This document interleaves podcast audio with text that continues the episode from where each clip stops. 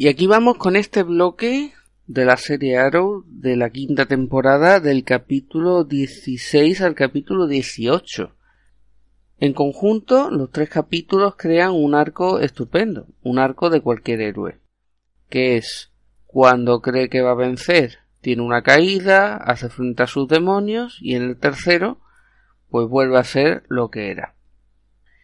En el primer episodio mm, ya sabemos que Chase es el malo de la película y descubrimos quién hay detrás del entrenamiento de Chase, que no es ni nada más ni nada menos que Lexa Adui, es decir, la actriz que hace de Talia al.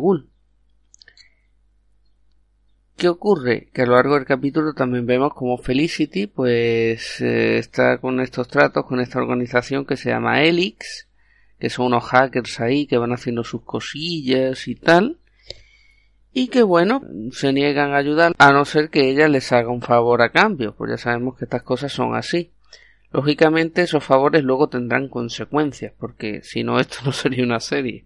Lo importante es que este capítulo vemos como cuando podemos pensar que Chase está contra las cuerdas, de repente recibe una ayuda inesperada y bueno, pues ya sabéis lo que pasó con este hombre y el padre de Talia, ¿no? O sea, creo que lo tenéis muy clarito. Es un capítulo que está muy bien, es muy entretenido, dinámico y sin más, pues vamos al siguiente. En el siguiente es todo un flashback. Porque esa parte es también muy importante en el anterior y en este. Deciros que a partir de este capítulo ya el tema de los flashbacks termina. O sea, sabemos muchas cosas ya del final de cómo este empezó a hacer sus cosillas en Rusia y tal.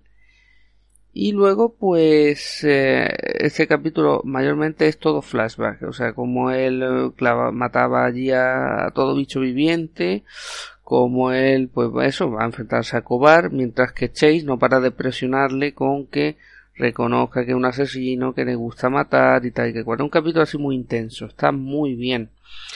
Lo mejor del capítulo, pues sin duda alguna, Dolph Lagren, por supuesto. Ver a este actor en acción en una serie de este calibre, pues mira, eh, también tiene una peleita y tal al final.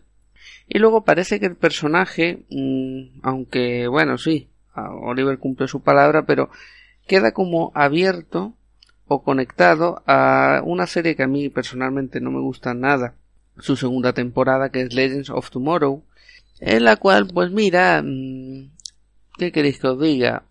Pues sí, parece que el personaje va a parar a esa serie, pero no lo sé con exactitud.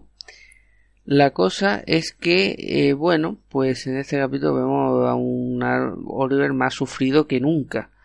A Stephen Amy ahí eh, haciendo encaje de bolillos, desde luego el muchacho lo hace muy bien. Y mientras el Team Arrow pues va buscando a todo el mundo, ¿no? Como es natural. Al final del capítulo, lógicamente, no voy a contar lo que pasa, pero tiene relación con el siguiente, que se llama Desbandada. Ya que aquí por una parte se termina ya con los puñeteros flashbacks, que a mí es una cosa que me lastraba la serie desde hacía ya mucho, prácticamente desde la primera temporada, y es algo que los productores ya dijeron que esta sería la última con flashbacks e historias de la isla de Lianju, que supuestamente estuvo este allí atrapado cinco años, pero no veas, salía, entraba, aquello parecía el patio de Monipodio, ¿sabéis? O sea, ya está parar un ataque de un virus en Hong Kong, que si conoció a la Amanda Waller de este universo, que era una, negra bastante más joven, más guapetona. Lo único que pasa es que esta mujer, pues bueno, ya sabéis, ¿no? No tuvo un buen final. Luego, pues, deciros que este capítulo, recomendároslo, porque no lo vais a pasar nada mal. Y nada, pues al final ya sabéis, este está a topena y quiere acabar con todo, como siempre pasa en todas las temporadas de este héroe. Yo entiendo la manía que tienen algunos de estar siempre igual, pero bueno. Y vamos a rematar con el 18. El 18, si ya lo otro hemos visto, eh, un poco cómo perseguían a Chase, la caída y tal, ahora aquí vemos cómo resurge. O sea, Oliver está en plan que no quiere que esté el equipo, quiere hacer las cosas solo, mm, no quiere combatir el crimen y de hecho, para perseguir y matar a Chase, nada más y nada menos que se hace con los servicios de sus amigos de la Bratva. O sea, ya tenemos aquí a Anatoly, su amigo, que se peleó con él unos que otros capítulos, ¿no? Y lo traen para que la Brapa haga sus cosillas en Star City y así pues que le ayuden a matar a Chase, claro. Esto le lleva un enfrentamiento con su antiguo equipo, él se enfrenta con su equipo, tanto dialéctica como luego de manera personal y tal. La cuestión es que, como siempre, pues consiguen llegar a la cuestión de Chase y cuando parece que Chase está contra las cuerdas otra vez, que tú dices, ya está, se va a acabar. Pues nada, Chase dice que es muy listo, va y se escapa. Ya está. Y ya tenemos ahí argumento para los siguientes capítulos. Deciros que este capítulo también es muy entretenido. Aquí lo principalmente los enemigos son la Bratva, o sea, la mafia rusa, para aquellos que no sigan mucho el tema.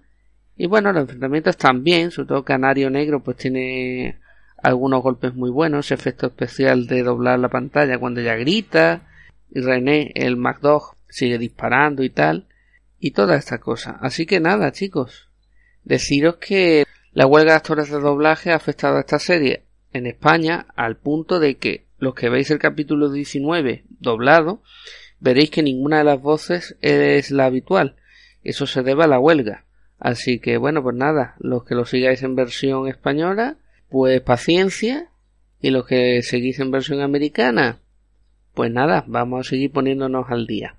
Venga, hasta luego.